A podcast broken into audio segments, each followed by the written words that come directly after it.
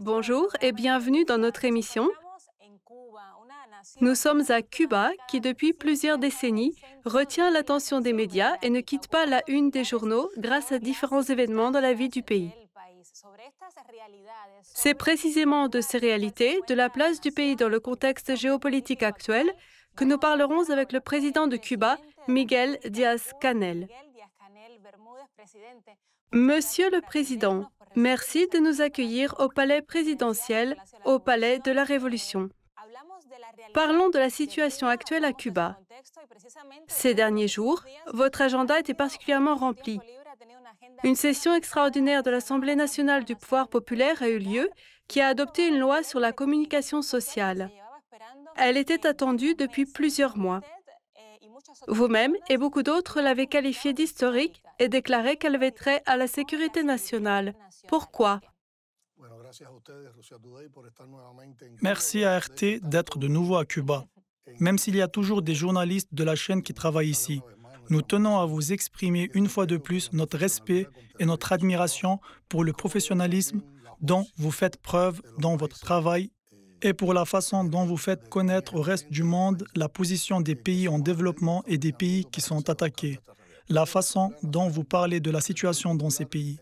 Lors de la session extraordinaire du Parlement, après une activité législative ininterrompue, difficile et intensive, qu'il avait fallu poursuivre dans les meilleurs délais pour s'assurer que la loi correspondait à la nouvelle Constitution, a été adoptée la loi de communication sociale.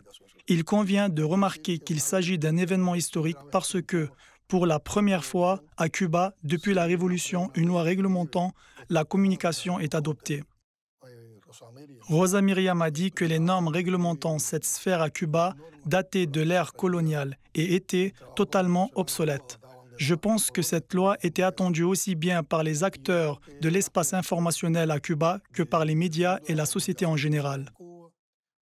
Je dirais qu'elle répond aux réalités contemporaines, car elle régule les rapports existants dans le domaine des communications, a pour objectif d'améliorer le bien-être des citoyens, ainsi que le rôle des communications sociales comme pilier dans le fonctionnement du gouvernement. Par ailleurs, je présume que l'application de cette loi doit faire l'objet d'un suivi permanent et qu'elle doit être perfectionnée. En effet, la base législative des processus de communication sociale, particulièrement dans la construction socialiste, en est encore, excusez-moi de la redite, au stade de la construction permanente, et aussi parce que les communications évoluent à une vitesse incroyable, notamment dans l'espace numérique. Là où les rôles des participants se croisent et n'ont pas de frontières définies, le schéma traditionnel expéditeur-destinataire ne fonctionne plus. Et aujourd'hui, pratiquement n'importe qui, n'importe quel utilisateur des réseaux sociaux est en même temps expéditeur et destinataire. Tous ensemble, nous sommes à la fois auteurs et consommateurs de contenu. Nous interagissons tous, mais en même temps, nous sommes de différents côtés, dans différents espaces. J'estime que la régulation de ces rapports exige un suivi permanent parce que cette loi ne peut rester inchangée pendant des années. D'un autre côté, nous avons adopté cette loi dans un contexte où Cuba, comme d'autres pays, fait l'objet d'attaques constantes dans les médias et de campagnes dont l'objectif est d'attiser la haine, la calomnie, la discrimination. Ces campagnes sont organisées et contrôlées par les centres impérialistes avec le soutien du gouvernement des États-Unis et avec l'aide de plateformes transnationales qui ne cessent de parler de démocratisation des réseaux sociaux, alors que chacun sait qu'ils deviennent de moins en moins démocratiques et sont dirigés par un petit nombre de corporations transnationales qui s'efforcent de les obliger à se plier à leurs intérêts. C'est précisément la raison pour laquelle il y a tant de manipulation de l'information. Je tiens aussi à souligner notre volonté de publier notre propre contenu dans toutes les sphères de la communication sociale. Il y a encore un aspect qui concerne l'intérieur du pays, l'accès des citoyens aux différents canaux de communication, la capacité à s'en servir, une communication plus efficace, plus directe, plus démocratique, plus transparente entre les instituts de l'État et ceux de la société, entre différents instituts économiques de la société en général. Tout cela constitue aussi une base au développement, à la participation des citoyens à toutes les sphères d'activité. C'est pourquoi j'estime qu'il s'agit d'une loi historique et que nous devons la soutenir, de façon à ce qu'elle soit appliquée et fonctionne. Oui, c'est précisément cet aspect qui inquiétait la société, les canaux de communication entre les citoyens et les autorités. Selon vous, ces rapports se perfectionneront-ils avec l'adoption de la nouvelle loi? Je pense que oui. En réalité, le processus est déjà en cours. J'estime que ces dernières années, nous avons avancé sur cette voie et sommes parvenus à un consensus, résultat de nombreux débats et discussions. Aujourd'hui, dans le processus d'activité législative, d'élaboration de la politique de l'État, de nombreuses discussions et la participation de la société civile se font par l'intermédiaire de plateformes numériques, de même que par d'autres moyens de débat traditionnels. Même les événements organisés par les candidats à l'Assemblée nationale pour rencontrer les citoyens avant les élections constituaient aussi une manifestation de communication sociale, démocratique et inclusive. C'est pourquoi j'estime que oui, le consensus nécessaire est en cours de formation. C'est ce sur quoi j'insistais lorsque je parlais de la loi et avant tout du rôle des communications sociales dans le pays. Je soulignais qu'il est important de travailler à la sensibilisation des citoyens dans le domaine des communications sociales. Nous devons aussi former une culture des communications sociales, une culture des débats, une culture du dialogue. Il est beaucoup plus facile d'en parler que, que de le faire, de le mettre en place. Difficile également parce que nous voyons que cette conception que beaucoup dans le monde défendent est en train d'être anéantie, parce qu'on tente de bloquer ou de réduire à néant le dialogue dès que ce que disent certains est différent de ce qu'on veut leur imposer. J'estime que c'est l'un des problèmes du monde contemporain et nous vivons dans ce contexte. Comme je l'ai dit au début, vous avez eu plusieurs semaines, plusieurs mois assez intensifs parce que Cuba a reçu de nombreux invités de l'étranger et des hommes politiques haut placés, notamment de Russie. Pendant cette période, vous avez rencontré le ministre russe des Affaires étrangères, Sergei Lavrov, et le président de Rosneft, Igor Sechin. Récemment, pendant la visite du vice-premier ministre de la Fédération de Russie, Dmitry Chernychenko, de nombreux contrats et conventions ont été signés. Comment évaluez-vous les relations entre Cuba et la Russie ces derniers mois?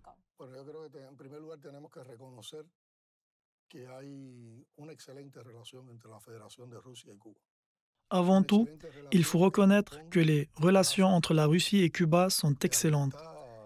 Ces excellentes relations se fondent sur les liens historiquement amicaux et fraternels, établis à l'époque de l'Union soviétique et ayant marqué de nombreuses étapes dans les relations entre nos pays et nos peuples. Échangeant avec mes amis de Russie, je dis toujours que cette solide amitié a même évolué en relations personnelles. Vous savez qu'il existe des familles russo-cubaines?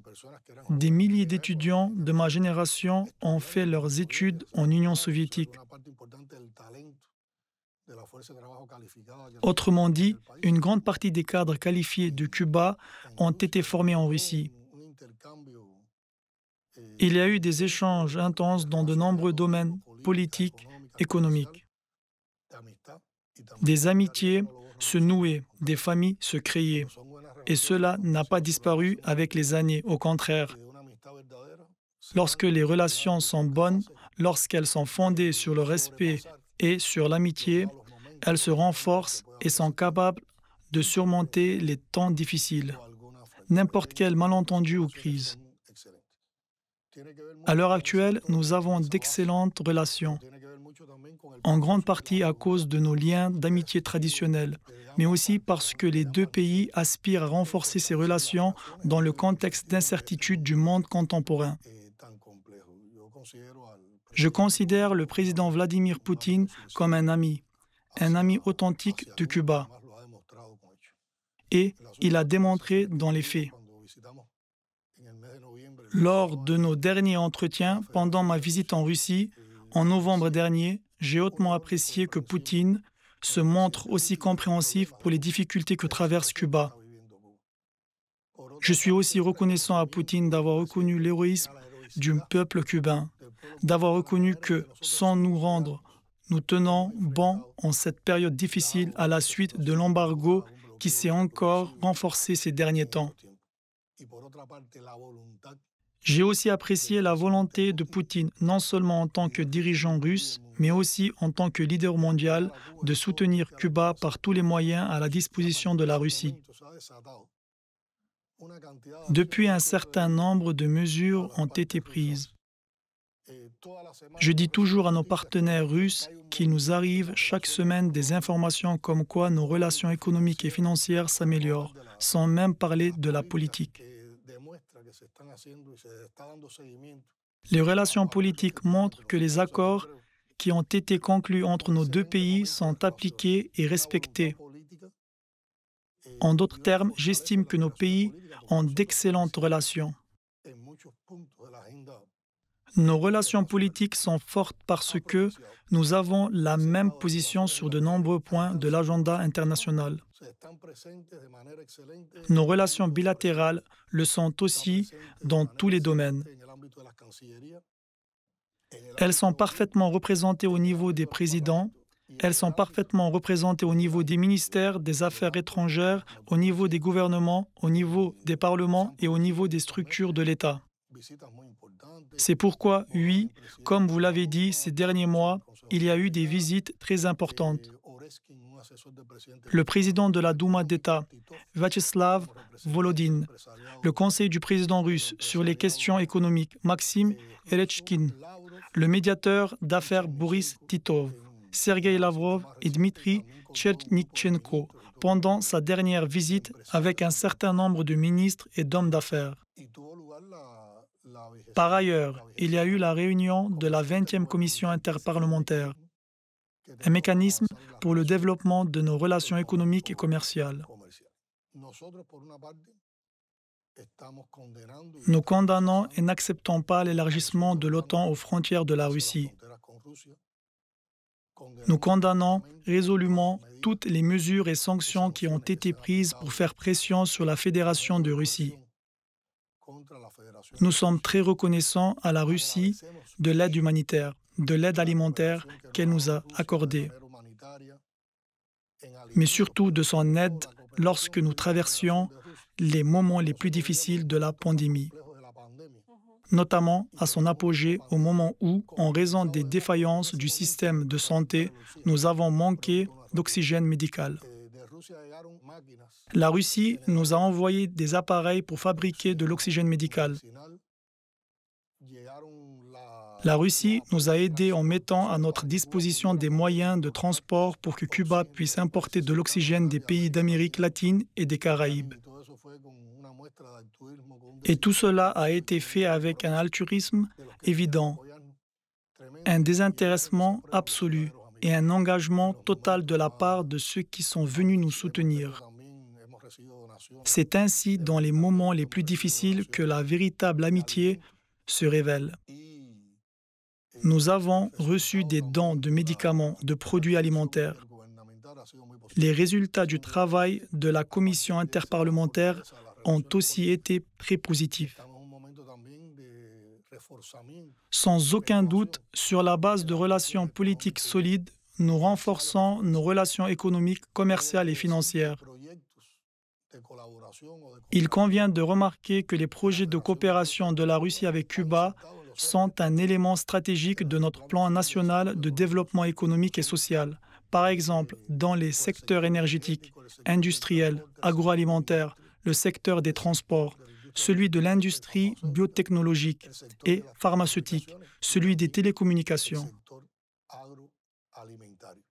Nous envisageons la possibilité d'élargir notre collaboration à d'autres secteurs, ainsi que la poursuite de notre collaboration sociale et spirituelle traditionnelle. Par exemple, par des échanges dans le domaine de l'enseignement, de la santé, du sport et de la culture. Tout cela était à l'ordre du jour de la 20e commission interparlementaire. Des conventions importantes ont été signées qui soutiennent des projets aussi essentiels que l'amélioration de l'infrastructure thermoélectrique du pays, la garantie de livraison stable de carburant. Nous espérons aussi des livraisons stables de blé et d'engrais venant de Russie. Il faut aussi remarquer que le développement du tourisme et la dynamique de la participation du monde des affaires russes à Cuba contribueront certainement à la réalisation de nos programmes de développement économique et social. En d'autres termes, je dirais que dans l'ensemble, ce sont des relations d'amitié. Sur le plan politique, il s'agit de relations stratégiques, de relations fondées sur le respect, l'amitié. Nos positions en politique extérieure coïncident. Il existe un potentiel de coopération réciproquement bénéfique dans les domaines économiques, commercial et financiers parce que la Russie et Cuba ont des projets communs relatifs aux finances.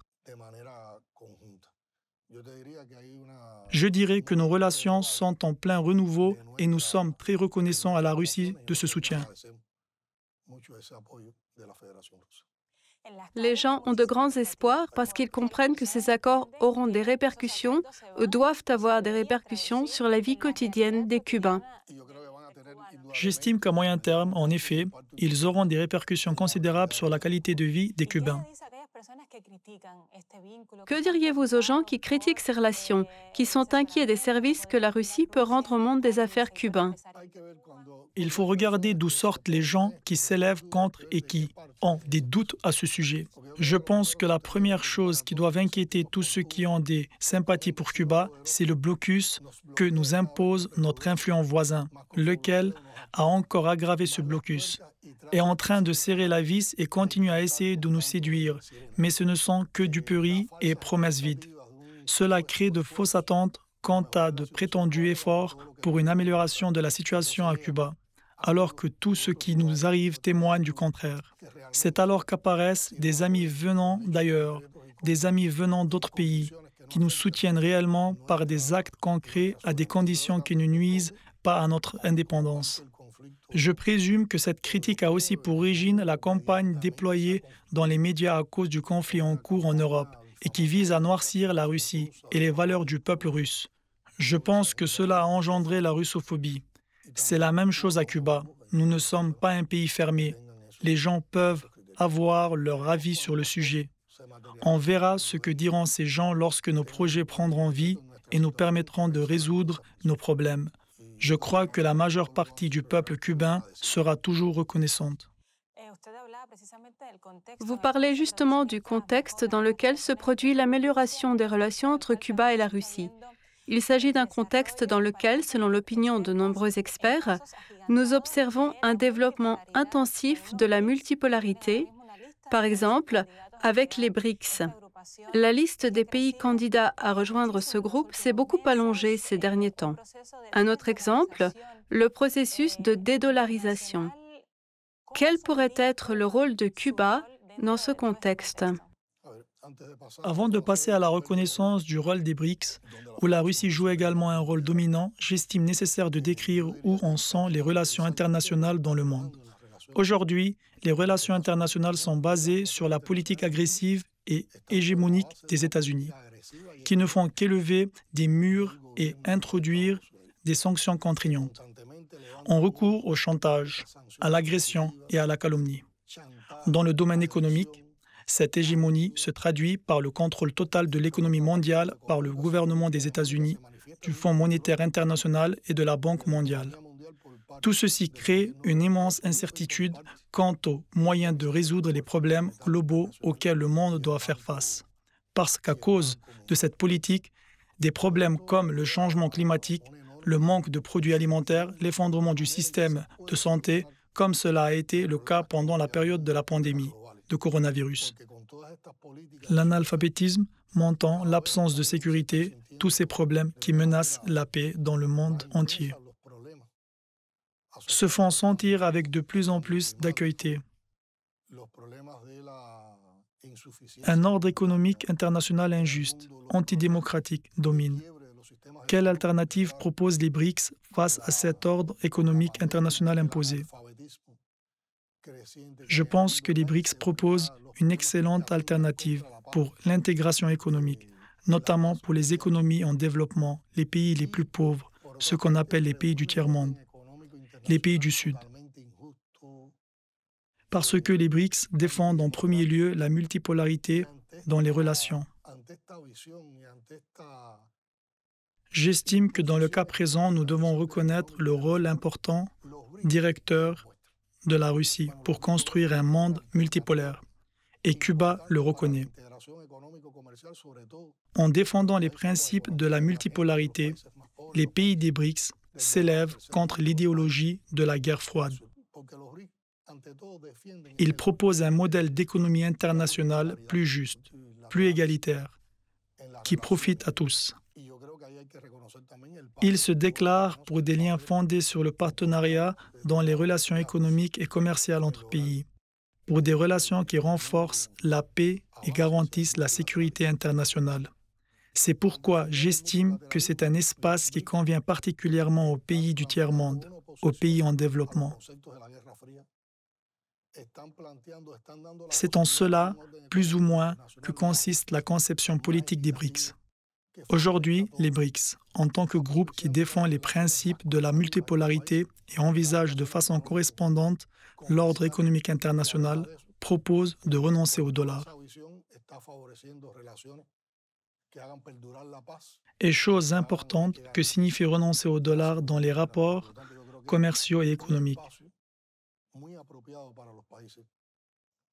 Avant tout, la dédollarisation crée un fondement à des relations plus inclusives, plus favorables pour que tout un groupe de pays puisse intégrer leur économie à celle des autres. S'agissant des relations économiques et financières, en renonçant au dollar, on peut échapper aux sanctions qu'introduisent les États-Unis ou d'autres puissances influentes par l'utilisation de cette monnaie.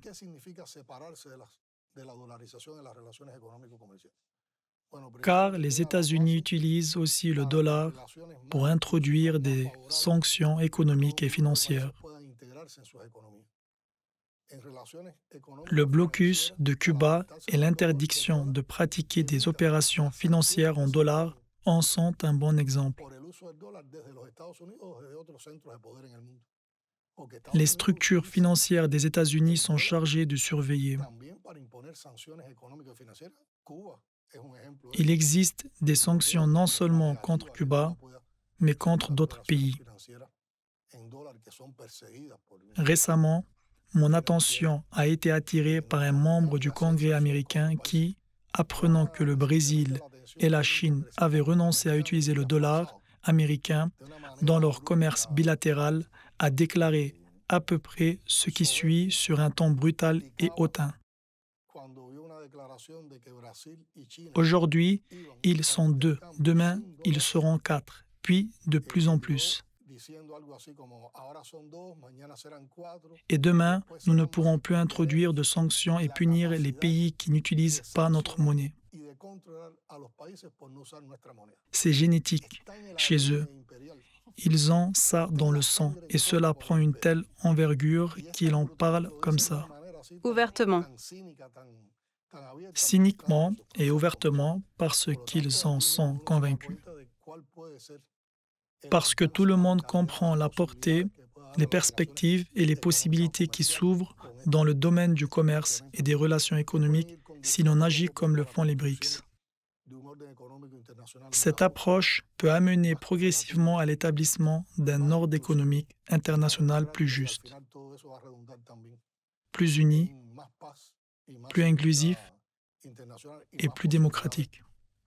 Finalement, tout ceci conduira à l'établissement de la paix, à plus de sécurité, à plus de possibilités dans tous les domaines. Alors, il n'y aura plus ni hégémonie des États-Unis, ni hégémonie de la Banque mondiale. Il deviendra possible de développer de nouvelles formes de relations économiques et commerciales. J'estime que Cuba doit être intégré au nouveau système de rapport économique. Il doit pouvoir y participer. On a parlé récemment de la possibilité de commercer avec la Russie en rouble russe. Oui, à cet effet, des filiales de banques cubaines ouvrent en Russie et des filiales de banques ou d'organisations bancaires russes ouvrent à Cuba. Donc la situation commence à changer et nous envisageons d'élargir cette possibilité à d'autres pays. On constate que les relations des États-Unis et de certains pays européens deviennent de plus en plus agressives. Le chef de la diplomatie européenne, Joseph Borrell, a comparé les pays européens à un jardin et les autres pays à la jungle. Quant aux déclarations du président français Macron pendant sa visite en Afrique, beaucoup les ont qualifiées de néocolonialistes. Pourquoi cette position de l'Occident? Je pense que ces déclarations sont une manifestation de leur mentalité hégémonique. Ils considèrent toujours les pays en développement comme une arrière-cour.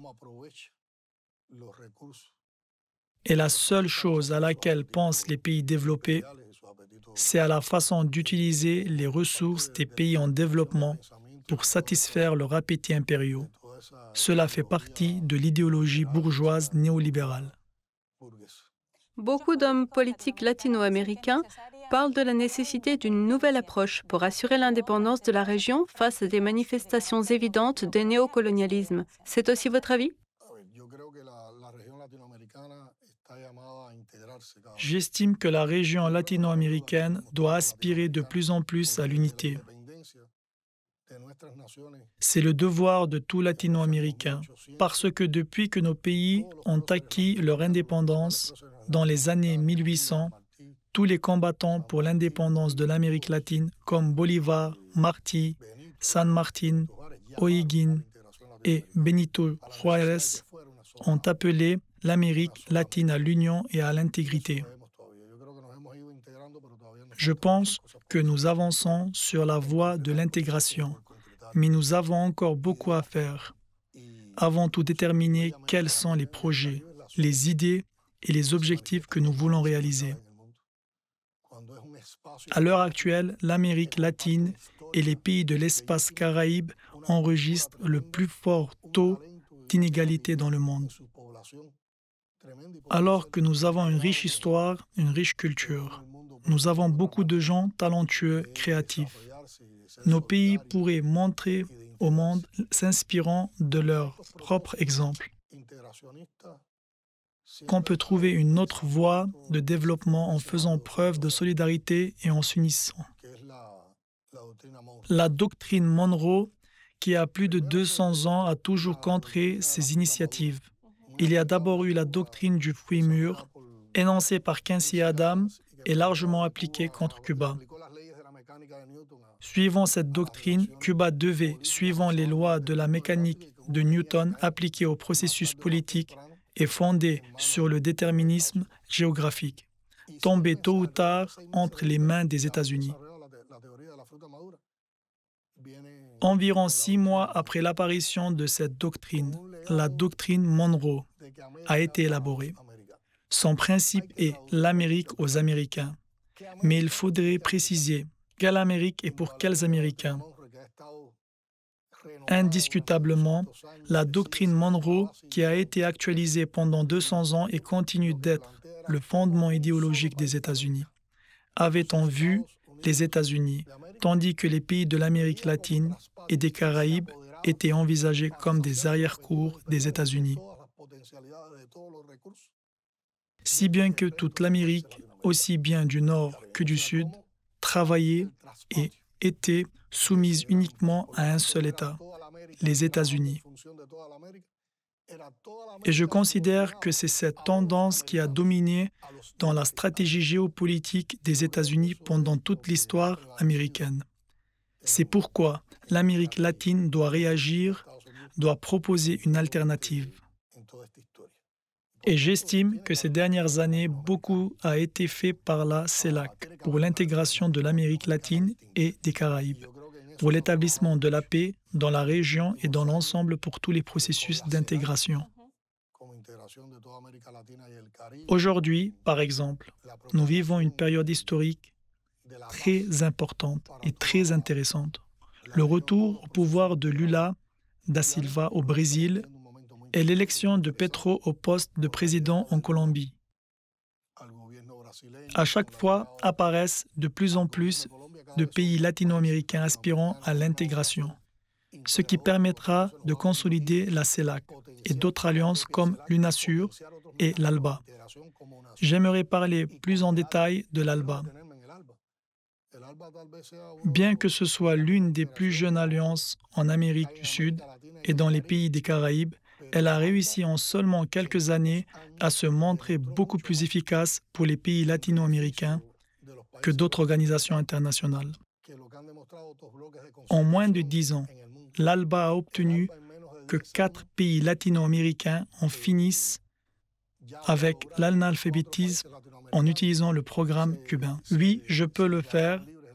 Dès les premières années de son existence, l'ALBA a aidé plus de 3 millions de latino-américains grâce à la mission Milagro et a élaboré des programmes importants d'intégration et de coopération économique comme Petrocaraïbes qui a assuré des livraisons stables de carburant, tandis que les revenus de son utilisation ont permis d'élaborer des projets de développement territorial, notamment liés à la production de produits alimentaires, ce qui a permis aux pays membres de s'assurer une plus grande souveraineté. En peu de temps, l'ALBA a montré qu'à l'aide de l'intégration, si l'on fait preuve non d'égoïsme, mais de solidarité, on peut parvenir à de meilleurs résultats. L'ALBA a aussi subi des attaques.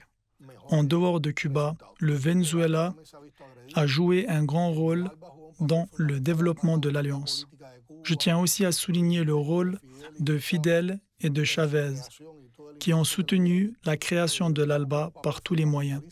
Cependant, le Venezuela a fait preuve d'un incroyable altruisme et débloqué d'importants moyens pour réaliser les projets susmentionnés.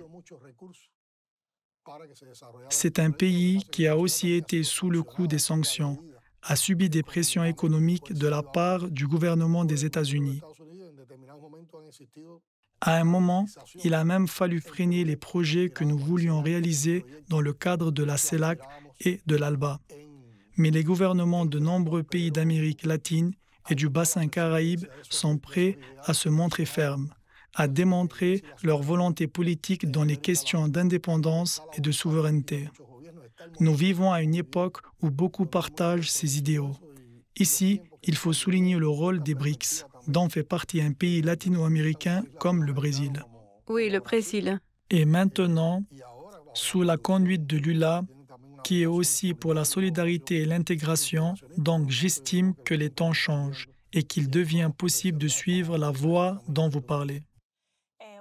Vous avez mentionné le Venezuela. Nous avons vu récemment quelque chose que beaucoup considèrent comme une défaite politique du président autoproclamé Juan Guaido. Quel est votre avis sur la façon dont s'est terminée cette histoire, sur les relations actuelles? Je considère comme une folie politique le fait que les États-Unis aient inventé ce schéma d'ingérence dans la politique du Venezuela. Ils ont trouvé un homme pour remplir la fonction de président, ont essayé de l'installer au pouvoir, ont utilisé la situation difficile en Amérique latine et notamment au Venezuela. Finalement, leur projet a échoué et n'a pas eu le soutien de la population. Justement parce que c'était une tentative ratée d'ingérence dans les affaires intérieures du pays et un projet voué à l'échec. Je pense que la patience et la sagesse du gouvernement bolivarien, de l'union militaire et civile qui a pris la tête de la révolution bolivarienne et celle du président Maduro en personne ont provoqué l'échec de ce projet. Il faut remarquer que le Venezuela, qui joue un rôle important en Amérique latine, a été soumis, comme je l'ai dit, à des attaques et des sanctions. Son système électoral a été vérifié et revérifié plus que les autres. Le Venezuela a supporté beaucoup de choses pour surmonter ses problèmes intérieurs et améliorer le bien-être de la société. Grâce à sa volonté de dialogue, à sa sagesse, à sa résolution d'aller de l'avant, le gouvernement du Venezuela a révélé au peuple les véritables raisons de ce qui se passe et lui a permis d'espérer une vie meilleure.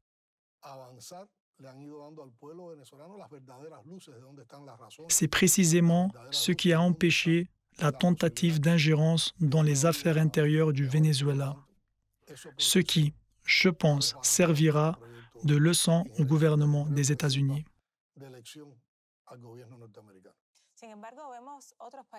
Nous constatons cependant qu'aujourd'hui, plusieurs pays de la région traversent également une période troublée.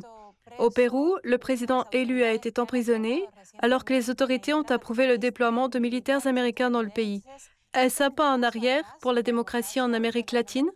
Comme le montre l'histoire de l'Amérique latine dans le cadre du concept impérial et hégémonique, ainsi que dans le cadre de la doctrine Monroe, le gouvernement américain s'adaptait toujours aux circonstances afin de promouvoir ses intérêts et de triompher quelle que soit la situation. Ces derniers temps, chaque fois qu'un gouvernement démocratique arrive au pouvoir dans un pays quelconque et que ce gouvernement représente les intérêts du peuple, tout en étant géré par des représentants des gauches qui promeuvent des programmes d'État sans se mettre aux ordres de l'Amérique, les États-Unis ne ménagent pas leurs efforts pour les renverser. Dernièrement, ils ne recourent plus à des coups d'État accompagnés de violence et d'interventions militaires, comme c'était le cas, on s'en souvient, dans les années 1960, 70 et 80. Ils utilisent maintenant la puissance douce, des méthodes de guerre non traditionnelles, mais aussi un autre outil que le peuple doit connaître, à savoir les poursuites pénales à l'encontre de politiciens. Ces dernières années, nous en avons eu plusieurs exemples.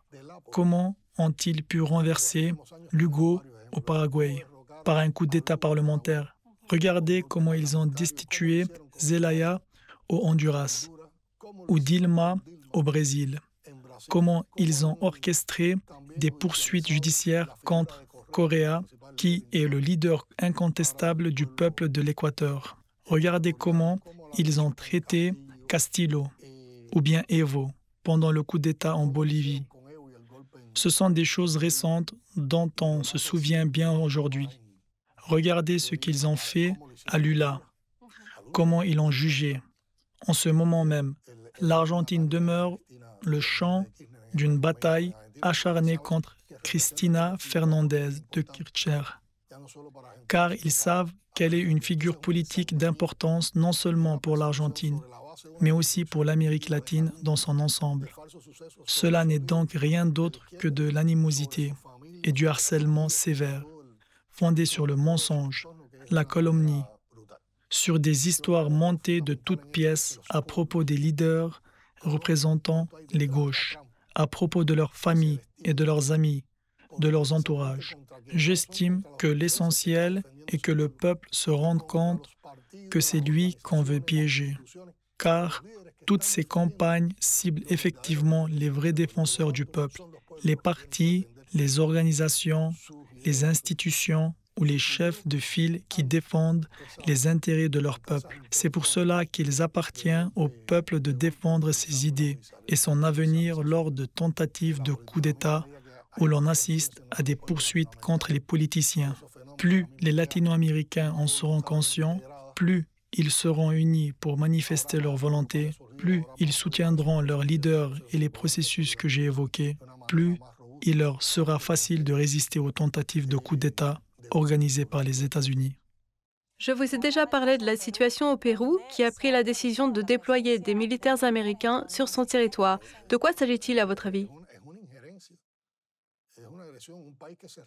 C'est une ingérence dans les affaires intérieures du pays. C'est une agression. Une nation qui se respecte ne l'aurait pas permis. C'est une atteinte à la souveraineté du pays, la faillite de sa souveraineté, de son droit à l'autodétermination. Regardez ce que fait l'Organisation des États américains. Elle soutient les poursuites contre des personnes comme Castillo, professeur modeste devenu président du pays. Et en même temps, elle ferme les yeux sur les procès contre des politiciens de droite latino-américains. Cela démontre combien les idées de l'impérialisme sont perverses et funestes, mais aussi à quel point ils souhaitent s'ingérer dans les affaires intérieures de nos pays en tant que force dominatrice. Nous devons y faire attention au premier chef. Ils veulent nous gouverner. Pour y parvenir, ils ont élaboré une stratégie de colonisation culturelle de nos peuples et la mettent en pratique au moyen de médias et de corporations transnationales faisant partie de l'industrie du divertissement. Ils tentent de changer notre nature, de faire en sorte que nos peuples voient leurs racines et leur culture comme quelque chose d'obsolète. S'ils y réussissent, si nous renonçons à notre authenticité, nous accepterons alors le paradigme de l'hégémonie impériale et de la domination qui nous est imposée. C'est un élément de la lutte politique, un élément de la lutte idéologique, un élément de la conscience, un élément pour défendre notre identité, notre libre choix, la souveraineté non seulement d'un pays, mais aussi de la région dans son ensemble. Vous avez évoqué le Brésil et notamment les procès contre Dilma Rousseff et Lula da Silva. Nous avons observé le retour de Lula da Silva au poste de président. Comment ce retour influencera-t-il la situation en Amérique latine? Les programmes de coopération avec Cuba seront-ils relancés?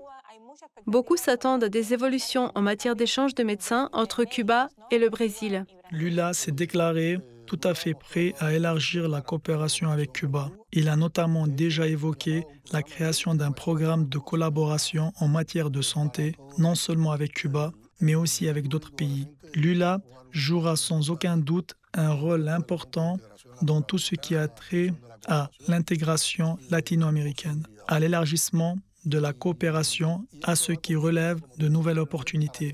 Comme je l'ai déjà dit, cela nous permet d'espérer le renforcement et la promotion des alliances latino-américaines comme la CELAC, l'UNASUR, l'ALBA. Par conséquent, nous avons désormais la possibilité d'obtenir des résultats significatifs dans la résolution des graves problèmes qui subsistent en Amérique latine et dans les Caraïbes, ainsi que de déjouer les plans du gouvernement américain qui prend pour cible des pays comme le Venezuela, le Nicaragua, Cuba, mais aussi les leaders des pays de la région. J'estime donc que le temps du réveil et des nouvelles opportunités est venu. Ce réveil peut être en quelque sorte menacé, non seulement à cause de la crise ukrainienne, dans laquelle, comme vous le dites, l'OTAN a adopté une position dure et agressive, pas seulement envers la Russie, mais aussi en jugé par leurs déclarations envers la Chine, notamment sur la question de Taïwan. Comment cela peut-il influencer la situation actuelle? La Chine, tout comme la Russie, inquiète beaucoup les États-Unis, car ces deux pays jouent un rôle important sur la scène internationale. Ces deux États sont des puissances qui défendent un ordre économique mondial différent. Ils prônent la multipolarité, la paix, le respect entre les peuples. Une autre source de préoccupation pour les États-Unis, c'est le potentiel économique et financier chinois qui ne cesse de se développer. Voilà pourquoi les Américains déclenchent une guerre d'information et ont une politique agressive vis-à-vis de la Russie et de la Chine. Voilà pourquoi ils cherchent des moyens pour les diaboliser et les discréditer. L'un de ces moyens, c'est Taïwan. En 1971, l'Assemblée générale des Nations unies a reconnu le gouvernement de la République populaire de Chine comme le représentant légitime du peuple chinois. Par conséquent, tout ce qui se passe à Taïwan aujourd'hui constitue une ingérence dans les affaires intérieures de la République populaire de Chine. Cuba condamne l'ingérence dans les affaires intérieures de la Chine. Nous dénonçons et considérons comme hostile la présence militaire dans le détroit de Taïwan des États-Unis et de leurs alliés qui cherchent à provoquer un conflit dans la région. Nous exprimons notre préoccupation à cet égard. Cuba soutient la Chine, son droit à la réunification, son droit à défendre le concept de la Chine unique. Tout ce qui va à l'encontre de ce que j'ai énoncé constitue pour nous une ingérence dans les affaires intérieures de la Chine et un élément de la campagne impérialiste visant à décrédibiliser le rôle de la Chine dans le monde. Selon vous, le processus entamé est-il irréversible? Je parle de la multipolarité que vous avez mentionnée, tout comme de l'intégration de la Chine, de la Russie, des pays des BRICS et de l'Amérique latine qui jouent un rôle important dans ces processus. À mon avis, ce sont des processus relativement nouveaux qui nous mèneront à ce que beaucoup d'entre nous attendent au niveau de l'intégration et de la multipolarité. Mais cela ne fait que commencer. Il nous revient de l'appuyer et de manifester notre volonté politique afin que ce processus aboutisse au résultat voulu par notre peuple. Monsieur le Président, au terme de notre entretien, nous tenons à vous remercier encore une fois d'avoir pris le temps de donner une interview à notre chaîne. De mon côté, je tiens à remercier RT de toucher un large auditoire dans de nombreux pays d'Europe, d'Amérique latine et de l'espace caraïbe, et exprimer, comme je l'ai dit au début, mon respect et mon admiration pour votre travail et votre professionnalisme. Dans le monde médiatique, vous permettez de porter un regard différent sur les choses. Vous nous proposez à tous une information alternative. Merci beaucoup. Merci, Monsieur le Président. Ici se termine notre émission. À bientôt.